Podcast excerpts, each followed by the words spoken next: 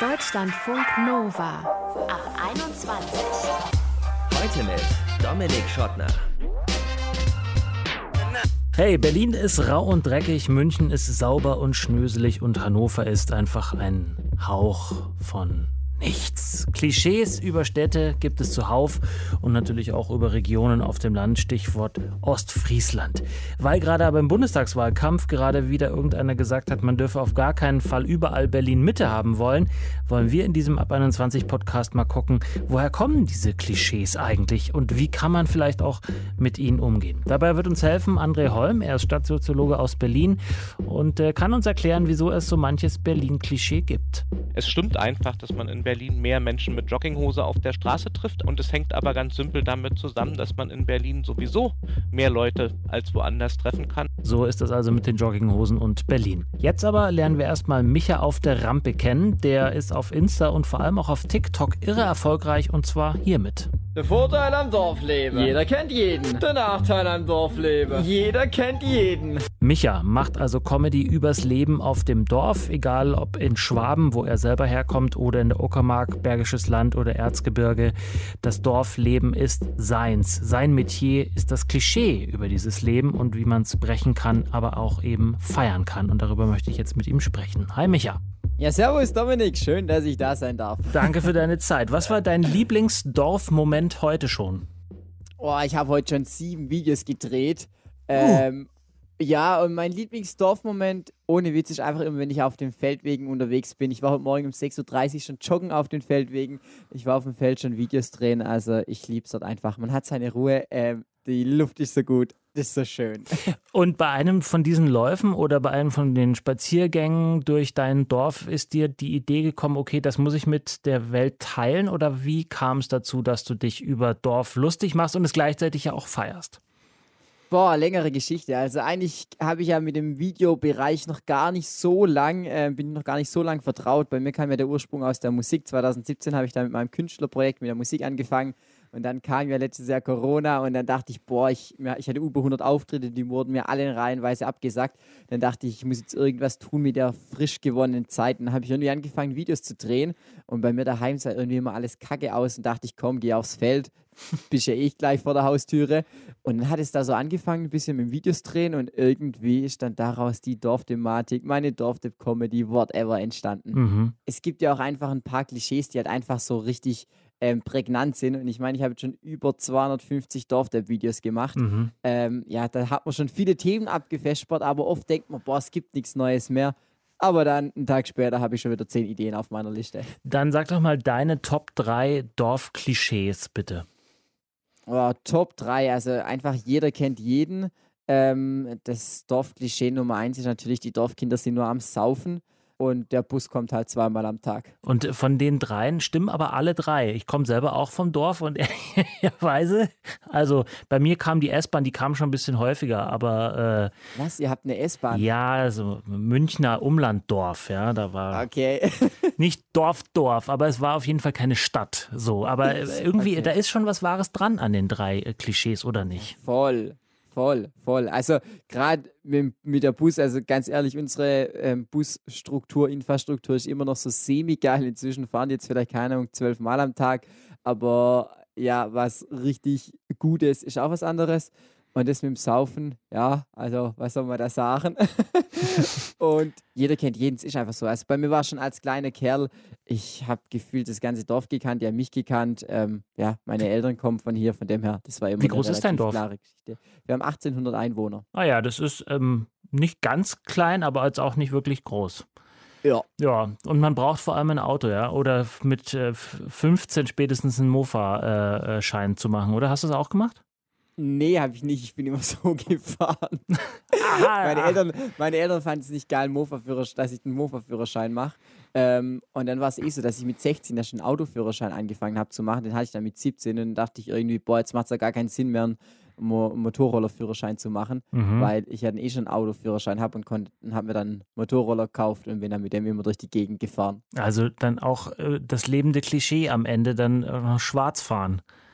Ja, Ja, schon mal vorgekommen. schon mal vorgekommen. Okay, und auch von, der, von dem ein oder anderen äh, Bier oder bei euch wahrscheinlich eher Weinfest dann auch mal vielleicht mit ein Promillchen oder was nach Hause ge geschlangenliniert?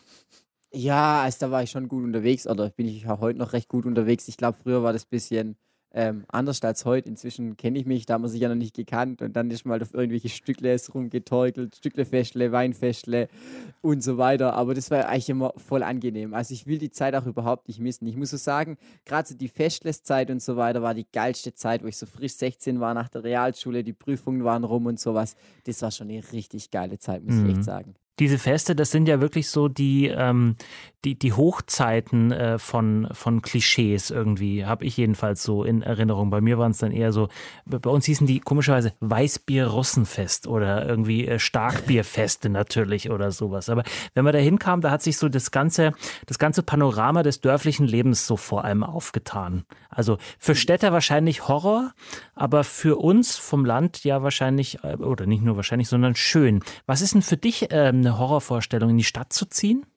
Schon allein, wenn ich in der Stadt bin und irgendjemand besucht, schon allein die Parkplatzsuche, da könnte ich schon wieder durchdrehen, könnte schon wieder heimgehen. Das geht mir völlig auf den Nerv. Also bei uns vom Haus, da haben wir zwölf Parkplätze, da ist immer ein Parkplatz frei. Das geht mir schon völlig, das geht mir richtig auf den Nerv, muss mhm. ich sagen. Okay, da kriegst du ordentlich Puls und äh, der Hals schwillt an. Ja, also ich, ich, ich, keine Ahnung, das, das, da denke ich mir halt immer, okay, da muss ich ins Parkhaus, dann muss ich wieder für einen Parkplatz bezahlen, da kommt der Schwabe jetzt auch wieder raus.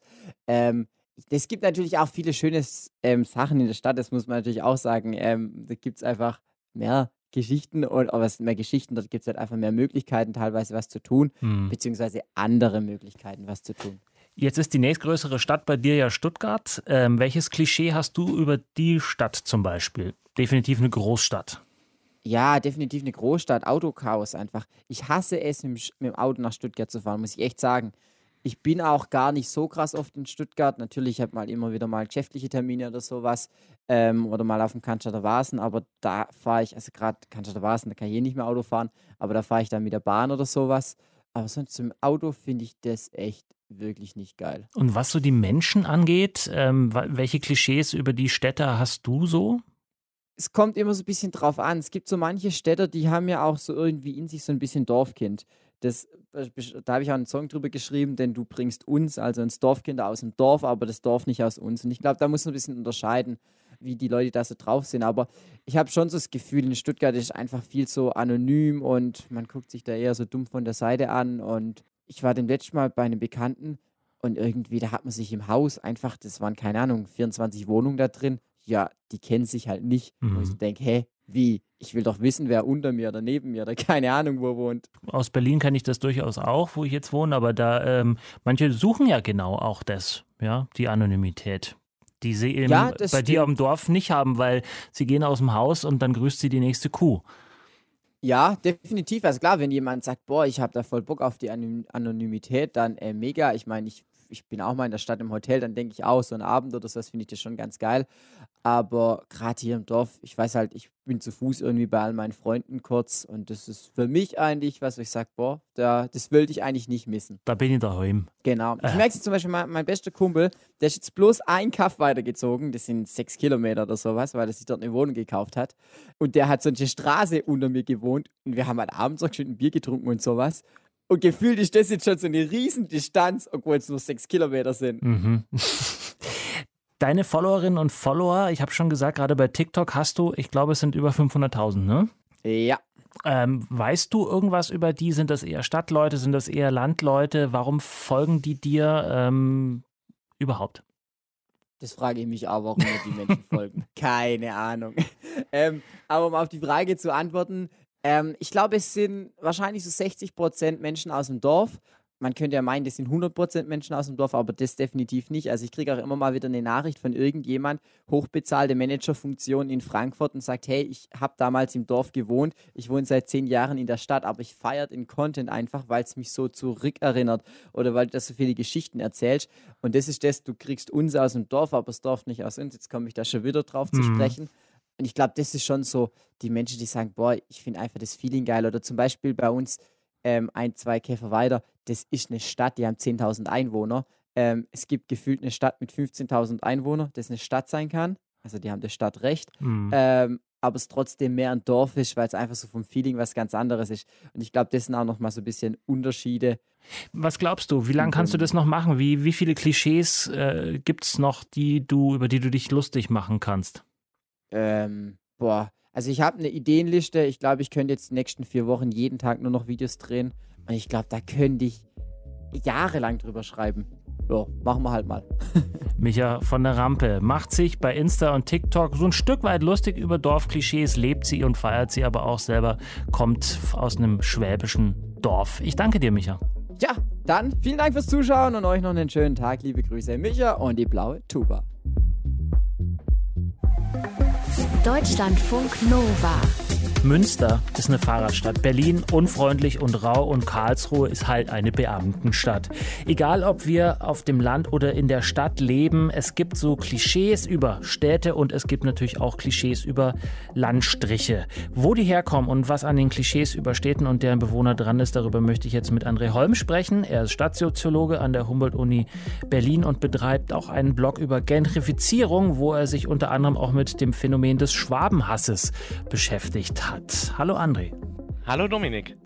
Du bist fast gebürtiger Berliner, bist als ganz kleiner Junge von Leipzig nach Berlin gekommen und äh, das Klischee sagt mir, du gehst gerne in Jogginghose vor die Tür und arbeitest viel in Projekten. Stimmt davon irgendetwas? Das mit den Jogginghosen muss ich ganz stark zurückweisen. Ähm, das mit den Projekten stimmt und das hat aber, glaube ich, weniger mit meinem Wohnort Berlin zu tun, sondern geht, glaube ich, tatsächlich eher auf meine ja, Sozialisierung zurück und gar nicht so sehr auf den Wohnort. Mhm. Warum hat äh, Berlin äh, gerade die zwei von den wahrscheinlich hunderten Klischees, die es über diese Stadt gibt, warum gibt es so viele Klischees über Berlin? Weil sie Hauptstadt ist, weil sie eine Großstadt ist? Ja, ich glaube, ganz allgemein können wir sagen, je größer die Stadt, umso ähm, größer ist die Projektionsfläche, in der Klischees betrieben werden können, weil es tatsächlich ja Abbilder sind, die sozusagen, glaube ich, häufig einen realen Kern haben, aber, glaube ich, eigentlich entstehen, weil Menschen nicht in der Lage sind, sich ähm, ihre Umgebung sozusagen anders, rational und vollständig ähm, zu erklären und zu erfassen. Also und deshalb brauchen wir sozusagen Hilfsmittel, die uns eine Abkürzung bieten, um das, was um uns herum geschieht, gut einordnen zu können. Und wir kennen das aus der Forschung tatsächlich auch, dass je größer die Bevölkerungszahl in so einer Stadt ist, desto vielfältiger wird die Bevölkerung auch. Das ist so ein Mechanismus, den wir auch in New York, in London beobachten können. Und ganz simpel könnte man sagen, ähm, da wo viel Vielfalt sichtbar wird in der Stadt, da werden auch Dinge sichtbar, die woanders vielleicht nicht zur Normalität gehören. Und es stimmt einfach, dass man in Berlin mehr Menschen mit Jogginghose auf der Straße trifft als woanders. Und es hängt aber ganz simpel damit zusammen, dass man in Berlin sowieso mehr Leute Leute als woanders treffen kann, weil die Stadt einfach größer ist als auch München, Köln oder Hamburg. Mhm. Interessant, die, die Forschung beschäftigt sich tatsächlich mit Stadtklischees? Es gibt sogar Forschung, die sich mit Stadtklischees beschäftigt. Ähm, Eigenlogiken von Städten werden da verglichen, aber ähm, die Forschung beschäftigt sich vor allen Dingen damit, ähm, wie Vielfalt in der Stadt entsteht und, und, und, und wie sie dann auch ausgetragen wird, weil das ja nicht immer konfliktfrei ist, wenn viele Menschen mit sehr unterschiedlichen Vorstellungen zu zusammenkommen und ähm, ja auch ihre hergebrachten Normen und Werte mitbringen. Und wenn du dann in so einer großen Stadt landest, dann konfrontiert sich das, was du mitgebracht hast, mit dem, was alle anderen mitgebracht haben und mit dem, was vor Ort vielleicht schon Usus ist. Und dann entsteht regelmäßig was Neues. Mhm. Dieser Zuzug, dieses regelmäßig was Neues, ähm, rüttelt das auch an so grundlegenden Klischees einer Stadt oder ist das nur sozusagen so ein Add-on, was noch on top kommt?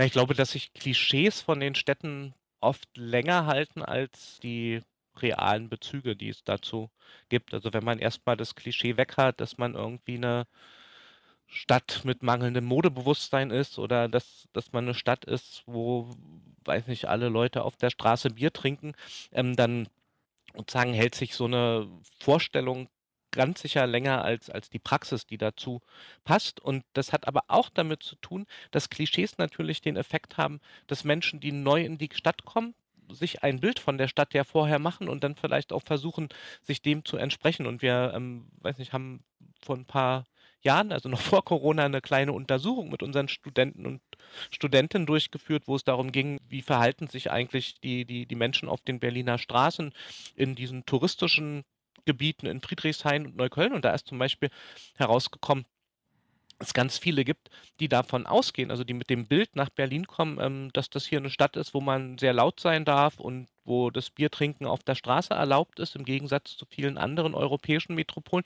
und die das deshalb dann machen und wo wir dann so ein bisschen sehen, ähm, da wird das Bild, was es von der Stadt gibt, zur Realität ähm, eigentlich, weil es die Klischees gibt. Und ähm, normalerweise würden wir ja davon ausgehen, dass ein Klischee ähm, versucht, eine Realität zu spiegeln.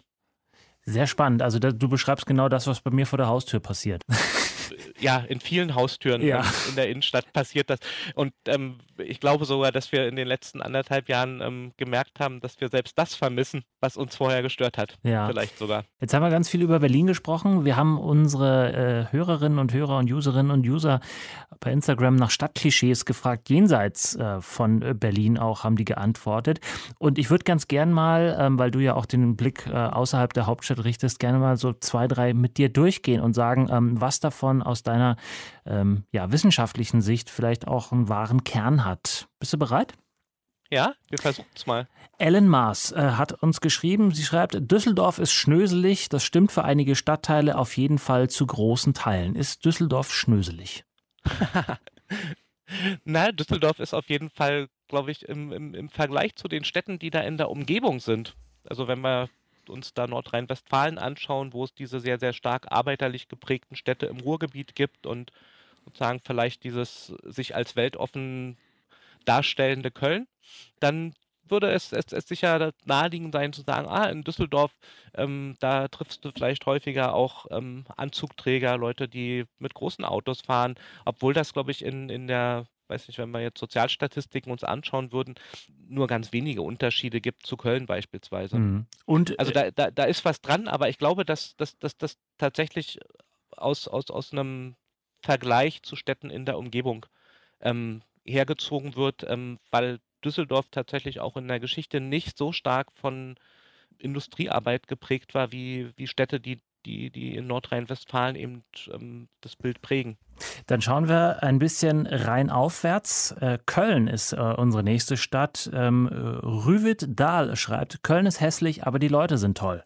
Na, die Kölner gelten tatsächlich ja als, als sehr offen und munter und obwohl das, glaube ich, auch viel daran liegt, dass, dass, dass die Assoziation oder die, die Möglichkeit, das kennenzulernen, vielleicht mit dem Karneval, wo sowieso alle immer betrunken und sehr aufeinander zugehend sind. Alle sind oder viele, alle, die man dann auf den Straßen trifft, genau, da wird man zum Opfer der eigenen Klischeebildung. Ob Städte hässlich sind, das finde ich, ähm, das liegt ganz stark im Auge des Betrachters. Ich bin von Leipzig mal nach Köln gezogen und es war, ähm, ich sag mal, es war eine Herausforderung für mein ästhetisches Empfinden, nachdem ich also äh, sehr viele Jahre nur von Altbauten, schönen Altbauten umgeben war, dann in eine Stadt zu gehen, die zugegebenermaßen im Zweiten Weltkrieg ganz schön gelitten hat. Aber ähm, schön ist Köln jetzt nicht auf den ersten Blick, sagen wir es mal so. Vielleicht können wir uns darauf einigen.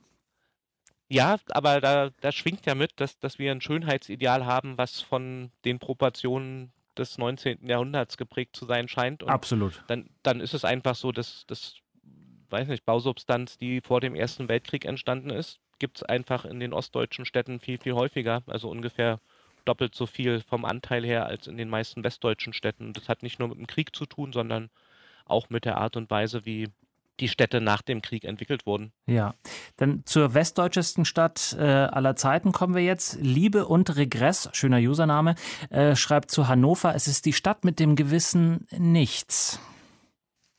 Was gibt es ja, da, da dazu zu sagen? Nichts zu ein. Also, also vielleicht Bielefeld noch, die Stadt, die es gar nicht gibt. Aber ja, Hannover ist schon sehr stark ähm, davon geprägt, dass es so aussieht, wie viele andere Städte auch aussehen könnten. Das hat also, glaube ich, in den 60er Jahren da unglaubliche Umbauprozesse in, in der Innenstadt gegeben, die sozusagen wenig Anknüpfungspunkte bieten, um da sofort was im Gedächtnis zu halten. Dann lass uns für eine Frage nochmal den Blick äh, genau umdrehen von der Stadt aufs Land. Ähm, also wenn du jetzt nach Brandenburg rausschaust, gedanklich, woran denkst du dann? Ähm, was ist das erste Klischee, was dir einfällt?